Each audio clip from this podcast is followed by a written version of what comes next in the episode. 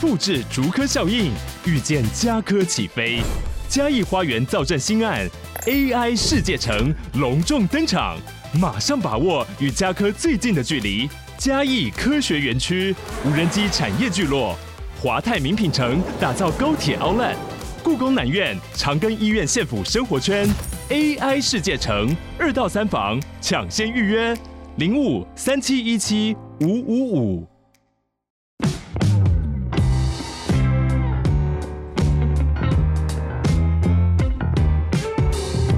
大家好，我是租宇的共同创办人 Sean，欢迎回到欧本豪斯。我们每周都会分享房地产新闻及房市热门议题，带领大家一起揭开房地产秘辛。通勤收听欧本豪斯，带你掌握一周房产新知。Hello，大家好，欢迎大家收听 Open House Open House，我是 Sean，我是 Tim，今天想要跟大家聊一下前几个月很红的不动产债权诈骗案 IMB，也想跟大家聊所谓的不动产债权到底是什么。不动产债权其实很简单，就是你买房子如果有借钱的话，都算是不动产的债权。那大部分是跟银行借，啊，譬如说他如果 Tim 欠我钱，对我那欠我一个一百块，哦对这我也就是债这权就是债权，对啊，我就是债权人，那你就是债务人。对那只是说，大部分的债权是没有担保品。举例来说，就像刚才讲借钱没有担保品，对，或是大家常听到的信贷啊，对信贷也没有担保品，那信就是贷一个信用用你的信用当担保，是所以就所以叫做信用贷款。那什么东西是有担保品的？举例来讲，像车贷。对啊，那车贷是有担保品，房贷也是。就房贷最主要就是把房子做抵押，所以只要有担保品呢，就会发生的状况是说，当你钱还不出来的时候，债权人就是借你钱的人会把你担保品拿去拍卖掉。你还不了我，我把你东西卖掉还我钱。像当铺也是担保品是啊的一种债权，对。对所以其实不动产债权就是拿不动产当担保品去拿来借钱，逻辑上就是这样子。那为什么会有不动产其他的民间借贷呢？原因是因为我们刚刚讲的，假设一千万，然后银行只估九百万，然后实际它只放九百万里面的呃八成好了，七百多万，但实际上这个房子就是买一千万嘛，所以在一千跟七百二之间，这个地方这个空间是一般银行不会放的金额。但是如果利率够高，就有民间业者会想放啊，对，因为这个房子你买一千万，可能民间的业者他觉得，嗯，这个房子其实九百五应该是秒杀的一个价格，是是是，那他敢放你七百二跟九百五之间这一部分，对，还是有一点空间，但是它承担的风险相对银行来说会更高。首先，银行是第一顺位，没错。所以第一顺位，我们讲的这个这个设定的这个抵押权的第一顺位、二顺位，就是银行一定是第一顺位，因为自然人不能在银行之上，所以银行要拿完他的钱。剩下的才是会其他剩下给债权人分。对，所以有可能发生的状况是，银行借你七百二，然后二胎业者再借你一个两百，好不好？嗯这样总共有九百二十万。可是最后这个房子卖八百五十万，对，那银行拿得回他的七百二，是，剩下的就是二胎业者亏了，对，就没了。是，对，所以这个就是一个风险在这边。对，所以它承担的风险比银行高，顺位又更低，所以它一定要的利率更高嘛没。错，杀头的生意有人做，赔钱的生意没人做，嗯，所以二胎的利润是来自于这边。那我们再来讲说，一般民间不动产的利率大概是多少？通常在月息零点五到三趴之间都有啦。对，月息哦，这很高哦。对，非常高，换算成年息是六趴到三十六趴。，对，这就是我们也常听到的，所以呃，民间会讲的一分利、二分利、三分利，现在比较少在放三分了啦。什么叫一分、二分、三分？很简单，就是你借一百万，你一个月的利息如果是一万，叫做一分利，对也就是年息十二趴的意思，所以两分就是两万二十四趴，所以利率是蛮高的。很多人就会问说，那干嘛不去跟银行借钱就好了那？就是搬不出来了啊。对，第一个就是刚刚讲的搬不出来，银行估价就到那边，但是你现在真的缺钱，银行没办法再增贷给你，要么你去信贷了啊。如果你信用又不好，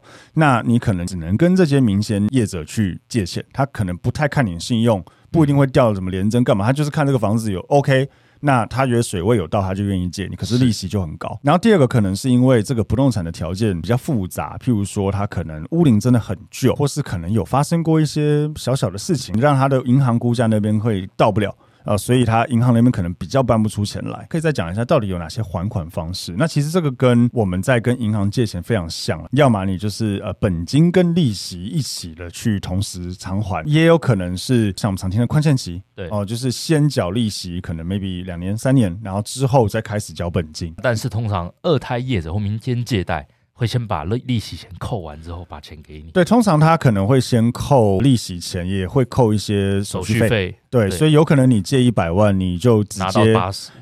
呃，会不会到那么少，我不是很确定。但是就是你借一百万，不会真的拿到手一百万。对对对，可是他利息是用一百万算你啦，是对他先把一些他想扣的先扣掉了。那接下来我们来讲一下，就是不动产债权它到底有什么优缺点？以优点来讲的话，它的利率通常会是最低的。我们先不讲二胎了，我讲的是一般贷款的话，因为有房子当担保品嘛。对啊，再怎么跑路，那个房子会在那里。对，你知道为什么？就大家为什么讲说，哎、奇怪，为什么车贷利息比较高？因为车子会跑啊。对啊，车子会跑，对因为车房子子可能不会撞跑烂啊呐、对对对，房子再怎么样，你可能找不到债务人，但你至少找得到那个担保品。是是房贷是这样，房子不会跑。可车子你知道就是权利车吗？就你就想象就是设定担保品倒掉的房子在路上跑的逻辑是一模一样的。对对它就是 已经是欠款的情况下，已经是要被法拍，可是因为车子会跑来跑去，对啊，抓不到啊，不好抓。可是其实有人专门在抓，常常你会看到网络上那种超便宜的那种双 B 啊，然后就写权利车啊，就是你你可能花二十万买一台三年五年车，对然后你可能开隔天就被拖走了。对对，然后你对二十万就没了，就是权利车就是这样逻辑。但是房子的利息，因为房子不会跑，所以房子的利率是低的。如果你本身房子有涨价，或是你房子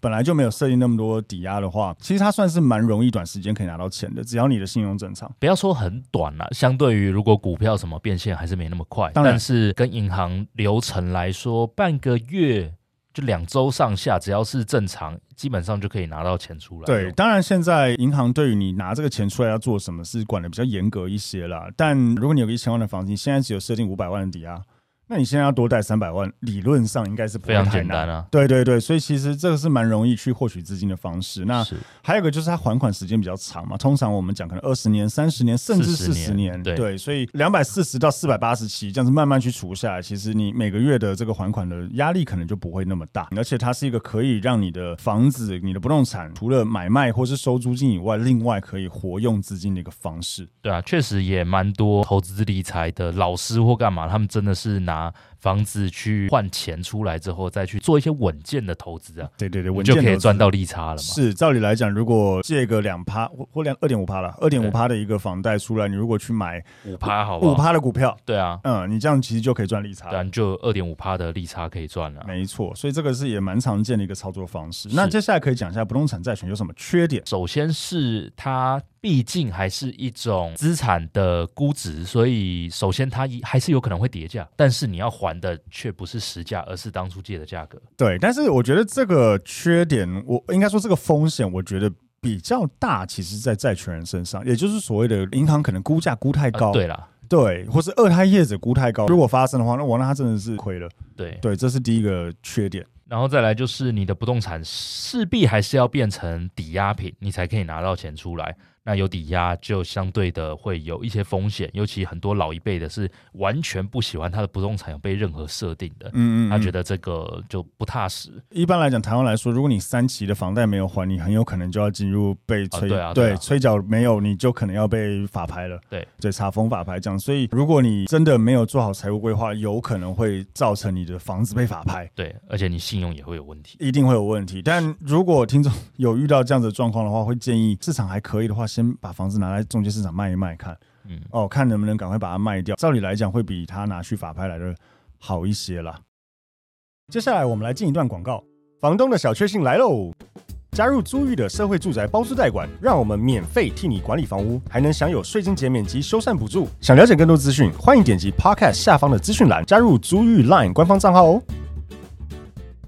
那我们接下来讲，要投资不动产债权，就是你真的想要放款不动产债权的话，有哪些要注意的？我觉得首先就是对这个产业要有所了解，我觉得这个很重要。没错。对，因为就算我们非常非常好的朋友，不动产我们都互相知道，双方都有不动产底子，他真的来一个案子跟我说这个可以放，然后利率多少，我也会自己再做一下功课，确定他这个案子真的跟他讲的一样。当然，你做任何投资之前都要做好功课。对人家不一定是真的想骗你了，他可能是真的觉得有搞头啊，可是他可能或没者有是部队啊。对啊，或者嗯是真的是他没估对，他的员工乱做功课，就把这个案子报上来了。嗯，对，所以这个非常非常重要。对他跟你讲这个价格，你认不认同？如果你觉得嗯，这个房子你就算跟我讲说这个价格卖掉，可是这个本身就不是一个这边的标准品，是啊，所以它可能还款时间会很长，或甚至因为它不是标准品而没有办法卖到这个价格，嗯，那有可能我就拿不到我的本金。对，这也是呃，我觉得放不动产债权的第二个缺点是，这个资金你一定要是闲钱，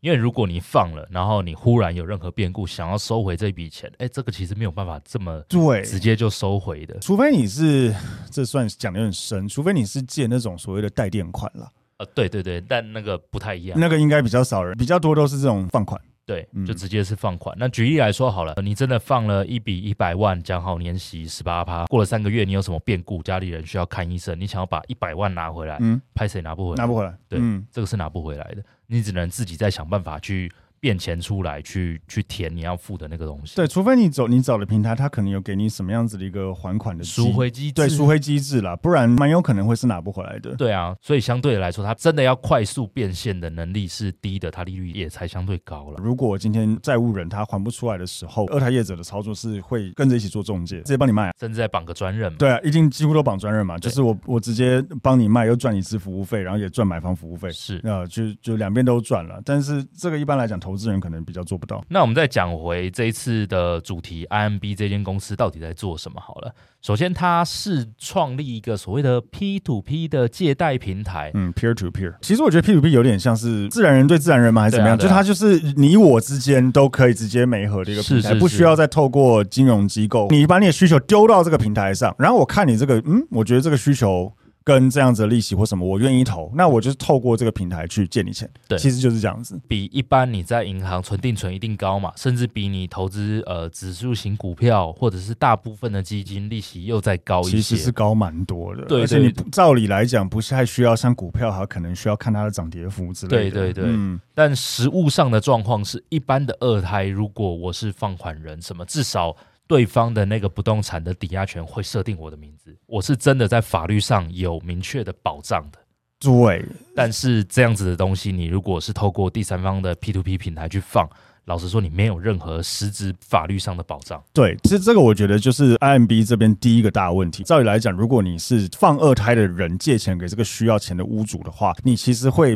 被设定在就是银行之下的第二顺位。对啊，你是真的去调二类藤本，你看得到你的名字。对，照理来讲应该要这样，这样子会最安全，因为这样才真的能保障说，今天如果房子真的进入法拍的话，或者什么样子流程的话，或是如果他只是想要卖掉，那他要涂销抵押权的话，上面就是你的名字嘛。对对对，对，所以就是他照理来说，就是真的要把这个钱。还了你，还了你，他才的是房子才可以卖掉。对对，照理来讲要这样，但是在这个平台上，第一个我想到最危险的地方就是像你刚刚讲那样，你只是把钱给平台，但是你没有真的拿到这个抵押权。第二个，也就是他真的爆掉的原因，是因为啊，他根本没有案子啊。对，实际上 IMB 里面很多开放外部投资人进来投资的债权本身就是假的。他从头到尾就没有这样子的房子，没有有这样子需要钱的人。，对，没有 Tim 的房子跟 Tim 需要跟 Sean 借钱，没有这件事。对他等于是直接把这个就吸金了，对直接把大家的钱吸过来之后，然后一开始他还是直接拿你的本金哦还你利一直息，还嘛。对，你看你借我一百万，假设你拿八趴，哎，可以还你蛮久的。对啊其实可以骗你蛮久，可以骗除非你要赎回了，对啊，不然是可以骗你蛮久，你是啊可能不知道。对啊，对，所以他其实是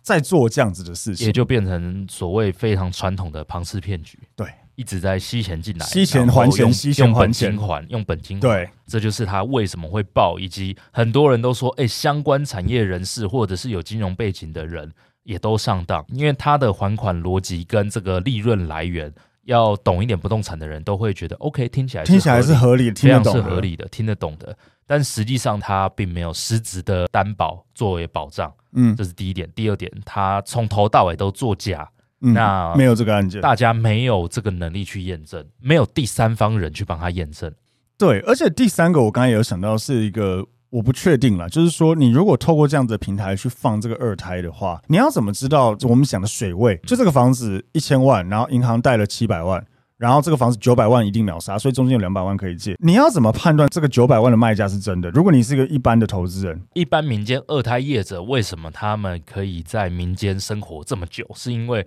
他们对于案子的评估残余价值一定会精准嘛，它不精准它就撩起了啦。其实大部分的二胎业者都是中介出身对啊的，对 啊对他们一定对不动产有相关一定的认识，所以他对于这个放款的水位，他拿捏的会好，他拿捏不好，他公司就是赔钱，嗯，而且会赔很大。甚至如果他真的不是公司的钱，他是投资人的钱啊，那他也会臭了，他也对会臭很快啊对，。它会很严重。对，所以通常这个水位拿捏的好，但老实说，在这个 IMB 上面，假设这一些案子是真的，那各位如果你没有这个不动产相关的经验的话，你到底怎么判断它的这个水位是合理与否？对，人家跟你讲你就信的话，这样蛮危险的欸。还有一个我想到一件事情，就是我觉得 IMB 其实这个操作啊，很像我们以前做那个海外房地产的一些操作的类似手法，很常会看到我们买一些海外房地产会有所谓的保证保证酬回租，保证嗯回、，保证。回收，甚至保证买回诸如此类的。通常我听到实际上会有几个状况，第一个状况就是他跟你讲说每一年保证回收五趴，也就是两年十趴，那他有可能当初就卖你贵十趴。对，它有分几种恶劣等级，这种算最轻微的。哦，对，我觉得这算轻微恶劣 了，就是他对本来就卖你比较贵嘛，然后他再把你中间，哎，就是你一多开给始的多钱付的这些钱，慢慢的还。分两年还你嘛。对对对对，这是第一种。那第二种，我觉得真的比较危险的，其实就是像 IMB 这种逻辑，对，就是其实根本没有这个房客从头到尾没有。对，呃，如果可能还有房子，哦对对对可能还有房子，那只是没有这个房客，所以他根本没有办法还你这个钱。他其实有点拿本金还你，然后他期许的就就跟庞氏骗局类似嘛，就他期许别人的钱会进来，他可以在东墙补西墙啦。对呃，C 的钱进来还 A 啦，D 的钱还 B 诸如此类的。当然最恶劣的就是更没这房子，他就是拿钱，然后拿你的本金还你，让你以为你有在收租金，有一天他就不见了。之前我服务过的一间海外房地产公司，他是有那个案子没错，可是他基本上不可能创造出那个获利，它比当地周边卖单瓶贵了四成，没有不止，它当当地一瓶大概二三十万，在那个区域啦，对，它卖到好像一百二十万台币哦。哇，啊超级扯，所以那时候那个公司在推那件案件的时候，我一件都不卖，我我都不卖，而且那时候很多我们的伙伴都离职，都是因为这样，对，就公司一直在推那个案件，然后他们就就是是这个会出事，他们会出绝对事绝对会出事，就一直走，然后果然后来就出事了。对对，所以其实我觉得逻辑类似，就是如果大家看到不管是这种借贷的东西，或是像这种海外保证回收东西，我觉得无论如何都要去查证。那当如果你发现它真的不好查证，它在海外你不太方便去，或是你语言不通，那就不要投。对，你就不要投，或是像这种呃二胎的放款的状况，如果你很难查验是不是真的有这个债权，或是真的这个房子可以卖到这个价值，那我觉得就不要投，蛮危对险啊的。，通常这种类型的公司啊，它不会太大间。对啦，通常是不会太，你你没有看过新一房屋在放二胎 吗？对啊，就是这是不会发生的事情。那那除非这种公司非常大间了，你至少可以不用担心这个公司会跑掉。但另一种层面来说，公司真的非常大间的，它不缺这种小钱，让我们这些自然人去放没。有错，它是完全不缺啊，没有我要跟错银行搬钱就好。没，错，他如果真的，比如像中租之类，所以他对啊如果真的那么大，他其实照理来讲不会需要这些。好了，硬要讲中租有股票上市嘛，他可以就是他也有跟人家吸、呃是啊拿是钱啊，但他的逻辑是合法的嘛合法的，对，所以其实你与其这样，不如去买一些合法大公司的股票，可能还安全一是点。是是，对，所以我觉得啊，大家投资还是要去考量到。老话一句，永远不变了，高风险，哎、高投报就是高风险，一对啊定是这样子。所以，如果你真的想投这种十几趴的，你就是你要搞清楚它的逻辑，搞清楚状况，然后跟如果问真的题被倒，就是嗯，就自己必须摸摸鼻子认。对你必须要忍了。那希望以上的分享，大家对于这个事件能够有更多的认识。欧本豪斯每周一会更新房产周报，让你掌握一周的房产大小事。然后每周四呢，会像今年一样，就是更新一些网络上热门议题或内容。那也记得要追踪我们的脸书、IG、YouTube 等社群，看我们的贴文还有影片。最后一定要记得到 Apple Podcast 或 Spotify 按下追踪节目，然后给我们五星好评或差评都可以，就是一些好的建议。但无论如何，就是给我们五星，我们会很开心，而且我们都会看。那我们今天的节目就到这边，谢谢大家，拜拜拜拜。